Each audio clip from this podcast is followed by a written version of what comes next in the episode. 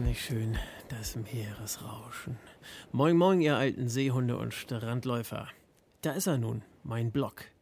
Handelt von meiner Musik, meinen Reisen, meinen Schandtaten, meinen Konzerten, meinen Freunden, Geschäftskontakten, Missgeschicken und Erfolgen. Einfach alles mein Leben. Ja. Die meisten kennen mich eher durch die Musik unter Prince Alec und einige früher vom Surfen, vom Windsurfen oder vom Subsurfen unter meinem Namen, meinem weltlichen Namen Alexander Wilken. Ja, ich bin Künstler, Saxophonist, Surfer, Produzent, DJ und hatte das große Glück, in St. Peter-Ording aufzuwachsen. St. Peter, wer das nicht weiß, ganz oben Nordfriesland, also unterhalb von Sylt, ist eine Halbinsel Eiderstedt und äh, ein riesengroßer Strand, nur nette, sture Leute. Und ich hatte das große Glück, eine sehr offene, tolle Familie zu haben und eine Schule mit einer außergewöhnlich guten Big Band.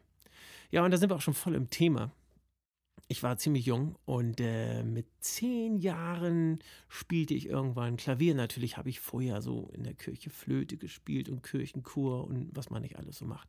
Mit zehn Jahren dann Klavier, da hatte ich so eine etwas ältere konservative Lehrerin und die wollte immer, dass ich so Sonaten spiele und so klassische Stücke eben. Das mochte ich gar nicht. Ich wusste schon ziemlich früh, was ich will, nämlich Pop und Jazz. Und dann hat sie immer um die Songs, die ich nicht konnte, um die Nummern so Kringel gemacht. Farbige Kringel, nicht? Oder war erst so ein roter Kringel, dann blauer, dann grüner. Naja, und ihr könnt euch vorstellen, mein Heft war voller bunter Kringel. Das hat einfach keinen Sinn mehr gemacht. Und meine Eltern haben dann gesagt: Pass mal auf, Junge. Hm, so läuft das nicht. Du kannst ja hier gleich mal was fürs Leben lernen. Entweder übst du ordentlich oder wir zahlen ja nicht weiter. Dann kannst du dir ein anderes Instrument überlegen oder lass es halt sein, aber so geht's nicht. Ich so, alles klar. Ja gut, dann war ich schon zwölf Jahre und ich hatte das äh, große Glück, mein Biolehrer war auch der Leiter der Big Band am Nordsee-Gymnasium St. Peter-Ording. Ja, das war ein Riesenglück. Der Typ war cool, der hat mit mir geredet und hat mir dann Saxophon schmackgehaft gemacht. Er hat gesagt, Mensch, Alex, wir brauchen dringend Saxophonisten in der Big Band. Du, das sind ganz tolle Leute, da sind auch die Älteren, da sind auch ein paar hübsche Frauen. Und äh, komm doch mal äh, zur Big Band und schau dir das an. Habe ich getan. Und in der Aula haben die geprobt und das war ja auch mal ganz aufregend und spannend. Und ich war schon begeistert. Ist auch ein irrer Sound wenn so eine Big Band spielt. Und ja, Uwe hat mir dann ein Saxophon gegeben, ein Schulsaxophon. Das durfte ich erstmal benutzen. Ich habe ein paar Töne rausgekriegt und hatte offensichtlich ein bisschen Talent und dann hat er gesagt, komm, nimm das Ding erstmal und spiel mal mit. Ich war sofort angetan. Ich finde, ein Saxophon ist ein sehr ästhetisches, hübsches Instrument. Ne, diese ganzen goldenen Klappen, die Form, das hat doch irgendwie was. Ja, im gleichen Jahr, also in meinem zwölften Lebensjahr, hatten meine Eltern auch eine fantastische Idee, nämlich Windsurfen zu lernen. Ich war süchtig, süchtig am Strand zu sein, zu surfen und ich liebte es, Musik zu machen. Und ich wusste, beides liebe ich. Tja, und äh, ich habe auch gleich festgestellt, was ich so für ein Typ Mensch bin. Wenn ich etwas mag, dann hänge ich mich da voll rein, dann gibt es nur noch das. Also trötete ich mit meinem Saxophon. Man muss dazu sagen, meine Eltern haben ein Hotel in St. Peter-Ording und äh, so ein Saxophon am Anfang klingt nicht gleich immer super toll. Es ist wahnsinnig laut und wenn man so tiefe Töne so rausröselt, äh, dann ist das auch vielleicht etwas verstörend für einige Gäste, die gerade zu Kur sind und ihr Haupt in die Kissen betten und leicht hochgeschreckt werden. Äh, wir hatten so eine Holzhütte, eigentlich es eine Gartenlaube, eine sehr schöne Gartenlaube. Und äh, da wurde ich dann erstmal hinverbannt und äh, musste da üben. Das hat mir aber Spaß gemacht. Ich konnte mich da voll austoben. Das war geil. Und genauso war es natürlich auch mit dem Windsurfen. Ich meine, das waren die Zeiten vom Windsurfen. Nicht? Ich, ich sage ja mal ein paar Stichworte. Ihr kennt solche Namen vielleicht noch: Fanatic, AT, Mistral, Lipsticks, neonfarbene Pullover. Windsurfen war einfach die Fun-Sportart, die Trendsportart schlechthin. Und es war einfach für mich ein Traum. Ich meine, ich bin im Paradies aufgewachsen, ein Riesenstrand direkt am Meer.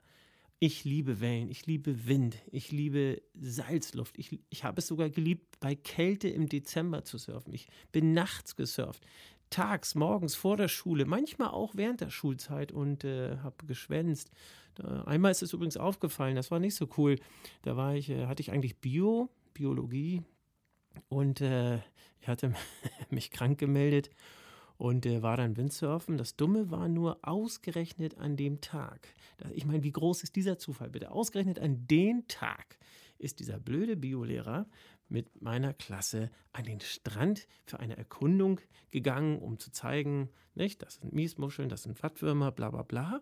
Und ausgerechnet an diesem Tag auch noch ist mir ein Tampen gerissen und ich musste schnell an den Strand surfen und meinen Tampen hinten reparieren am Segel. Was für eine Scheiße. Und da tippte mir der Lehrer auf die Schulter. Tja, Alexander, so krank sind Sie also. Das gibt wohl Tadel. Ja, also meine Schulzeit war immer spannend. Ein weiterer toller und wichtiger Musiker in meinem Leben ist Christopher Wio. Christopher Wio ist Pole, Piotr Putt, und kam seiner Zeit mit einer Tanzkapelle nach St. Peter-Ording, um seine Brötchen dort in der Kurmuschel mit Tanzmusik zu verdienen.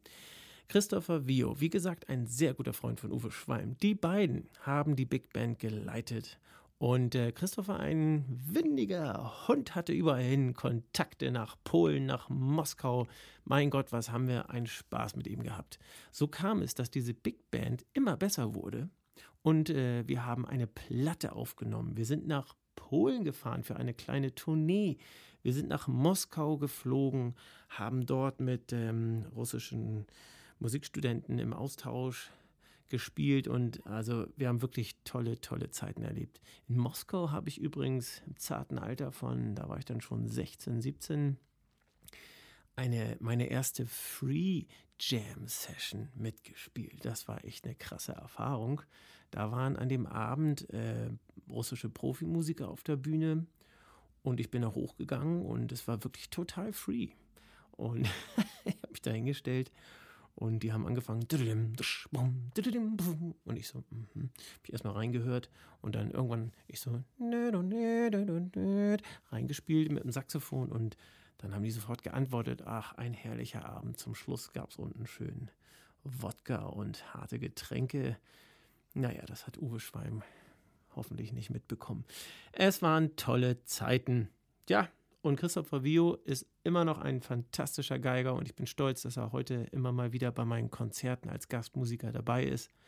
Und jetzt hört doch mal in den Song rein, den ich äh, geschrieben habe. Da spielt er die Geige. Der Song heißt Dive into the Ocean.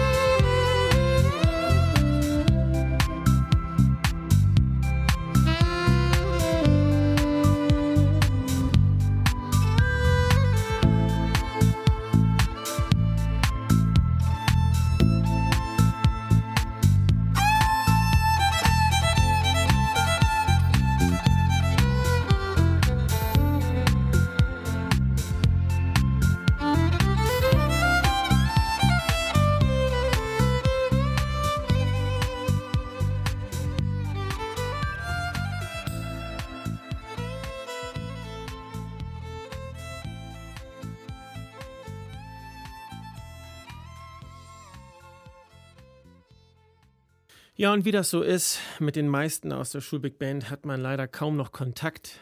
Sehr schade eigentlich, aber Helmut Krehe war immer ein wichtiger Förderer von mir und äh, den mochte ich sehr. Ein wahnsinniges Musiktalent und auch Matteo Fondai, ein toller Schlagzeuger. Ich kenne kaum Schlagzeuger, die so tight und groovy spielen wie Matteo.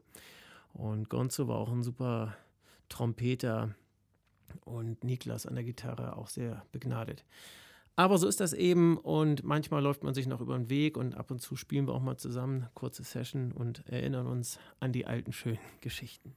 Ja, und wenn man so wie ich nur surft und Musik macht und surft und Musik macht, dann wird man irgendwann auch in beiden Disziplinen besser. Im Windsurfen hatte ich wieder mal Glück in meinem Leben. Es gab die Surfakademie in St. Peter-Ording. Das war weltweit die erste Akademie seiner Zeit, wo man als junger, talentierter Surfer zum Profi ausgebildet wurde. Und dadurch hatte ich im Windsurfen schon ganz früh Sponsoren und die Möglichkeit, Fotosessions zu machen, Fotoshootings äh, für die Volksbank schon. Und äh, wir haben Filme gedreht, wir haben für Mistral-Kataloge in Ägypten Aufnahmen gemacht. Ich bin für Surfmagazine nach Griechenland gefahren und dort haben wir Reisestories gemacht und lernte früh, dass man, wenn man kreativ ist oder Sport macht, dass man sich vermarkten muss, dass man das präsentieren muss und dass man damit auch Geld verdienen kann, wenn man will. Das war eine wichtige Schule für mich. So kam ich dann als junger Kerl nach Sylt der Zivildienst rief und äh, ich musste meine Zeit ableisten.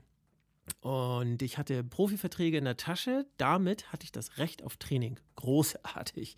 Und ein Freund von mir hat dann sogar noch eine Stelle auf Sylt in der Lebenshilfe Sylt klargemacht. Und da war ich dann. Ich sage immer, Sylt ist meine äh, leichteste, unbeschwerteste Zeit in meinem Leben gewesen. Ich meine, ihr müsst euch das vorstellen. Ich hatte so ein paar Verträge in der Tasche, konnte durch die Welt surfen, war bei Regatten, war mit coolen Typen unterwegs. Ich lernte schöne Frauen kennen. Ich habe meinen Zivildienst dort geleistet. Es hat auch Spaß gemacht. Das war nicht immer einfach, als junger Kerl mit geistlichen, körperlich Behinderten zu arbeiten. Aber es war eine wertvolle Zeit, die mir viel gelehrt hat. Und ähm, auch heute noch profitiere ich davon. Und äh, es war wie ein Rausch. Nicht? Man hatte genug Geld, Surfen, Spaß, Musik. Ich gründete dort mehrere Bands und unter anderem hatte ich ein Duo mit einem Gitarristen, Ralf Borg. Äh, schöne Grüße, Ralf. Ein großartiger Gitarrist, ja. Also, wenn er gut drauf war, mein Gott, konnte der spielen wie Jimi Hendrix. Also, das war sensationell. Mit Ralf gewann ich den Sylter Förderpreis Henna Krog Förderpreis oder Henna Krog Stiftungspreis, so heißt er. Und in der Jury saß Ina Müller seinerzeit. Das ist witzig. Die habe ich später, als ich in St. Georg in Hamburg wohnte, da wieder getroffen und der ab und zu mal ein Espresso beim Portugiesen getrunken. Ja, und Saxophon und Windsurfen passt super zusammen. Es war nämlich ganz oft so, dass ich zu einer Regatta gefahren bin und es kein Wind war kein Wind gab. Ne? Der liebe Gott war nicht immer gnädig zu uns Windsurfern. Und dann hängst du da rum mit deinen 15 Segeln und fünf Brettern, hast den ganzen Krempel aufgebaut, bist nach Belgien gefahren, nach Schweden, nach Holland, nach Sylt, nach Dänemark, Klittenmüller. Überall hatten wir Regatten. Äh, Regatten, Regatten, da fällt mir ein, Belgien. Kleine Anekdote am Rande. Wir sind also nach Belgien gefahren und äh, es war richtig heiß. Es war ein unglaublich heißer Sommertag. Es waren irgendwie 30 Grad. Es wehte eine steife Brise, lockere 5 Windstärken und wir waren draußen zum Kursrennen.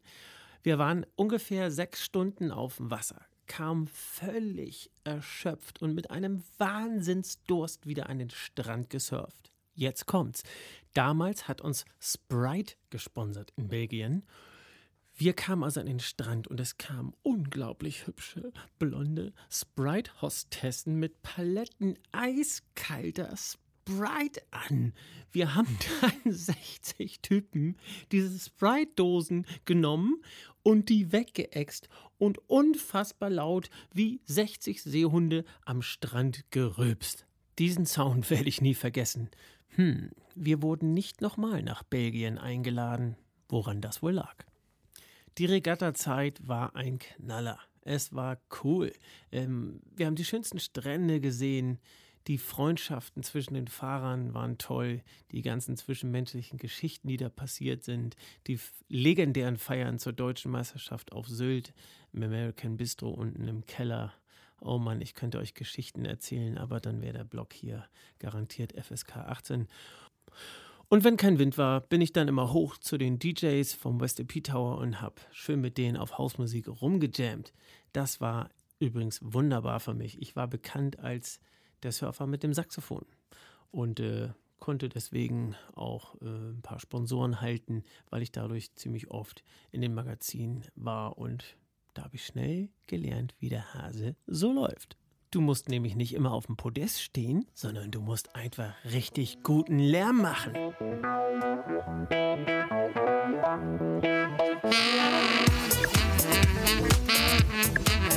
Musik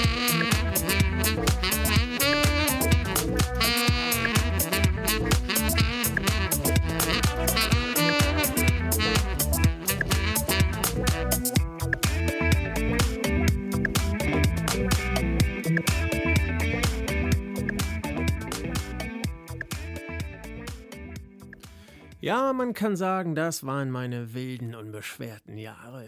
Ich schnappte mir eine wirklich hübsche Sylterin, nahm die mit nach Hamburg und fasste da dann so langsam Fuß, weil mir wurde klar, okay, also das Talent von Robin Nash hast du nicht, also muss man deinen Schwerpunkt mal wieder auf die Musik ganz legen.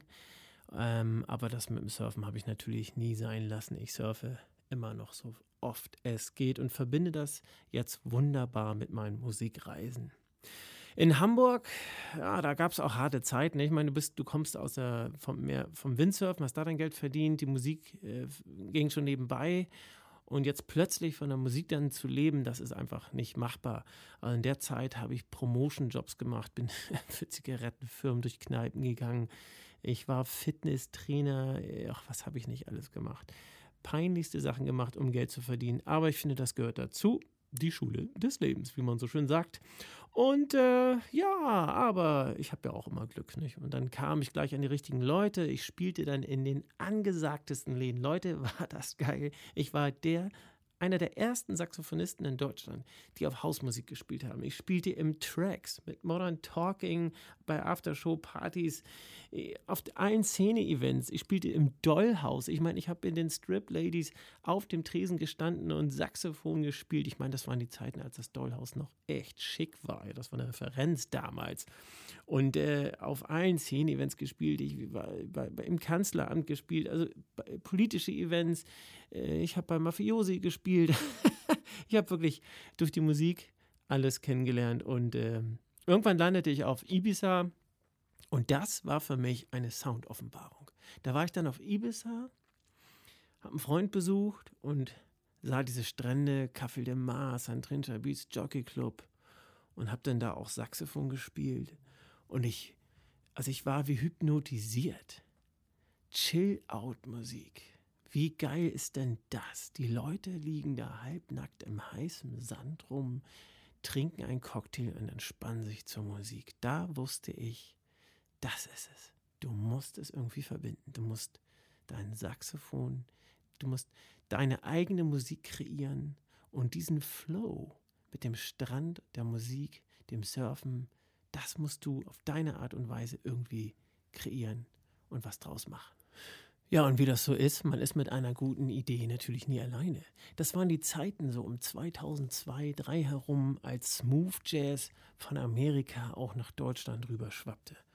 Und ich kann wohl zu Recht behaupten, dass ich und Till Brönner in Deutschland, äh, ja, wir waren so die, die Mitbegründer dieser Szene hier in Deutschland und ich habe meine Musik Jazz Lounge Music genannt. Ich habe meine Band The Lounge Band genannt, Prince Alec and the Lounge Band.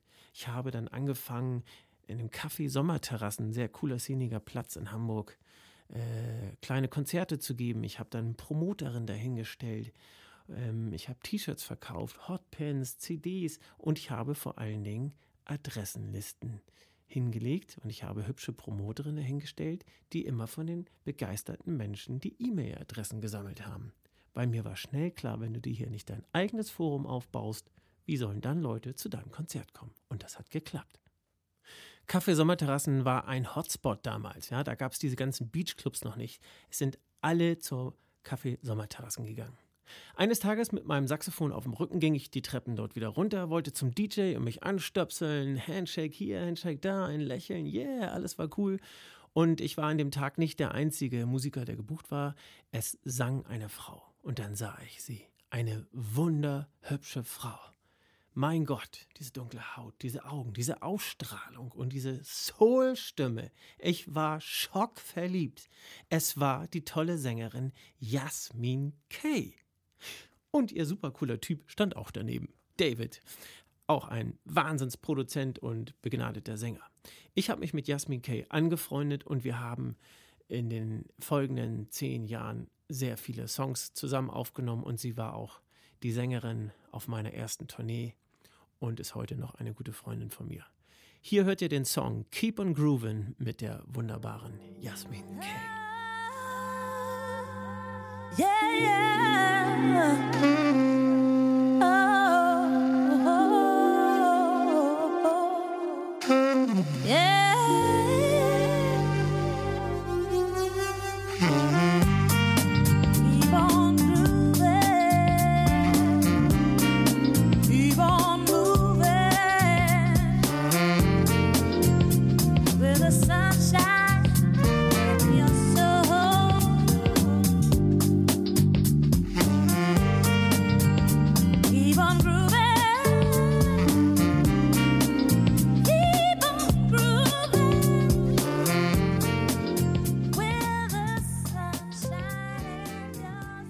Ja, schwupps ist die Zeit rum. Ich meine, ich habe die Zeit selbst bestimmt, aber sie ist jetzt rum, finde ich.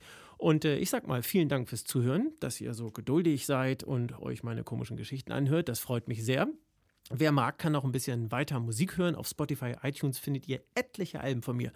Und äh, in den nächsten Episoden erfahrt ihr dann, wie es weitergegangen ist. Ich meine, ich bin dann das erste Mal auf Deutschland-Tournee gegangen. Ich habe einen Vertrag bei Universal Music als Autor bekommen und es passierten noch viele schöne und grausame Dinge.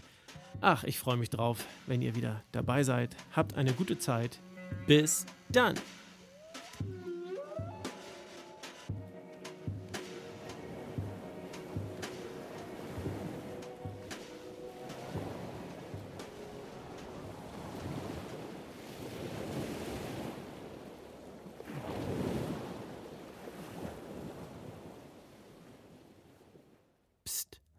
Da? Ihr seid bestimmt schon auf dem Weg zum Strand und genießt den Sonnenuntergang. Das ist ja ein Blog, ihr könnt euch das downloaden und jederzeit anhören, wann ihr wollt. Also, bald kommt Episode 2. Vergesst mich nicht. Und tschüss.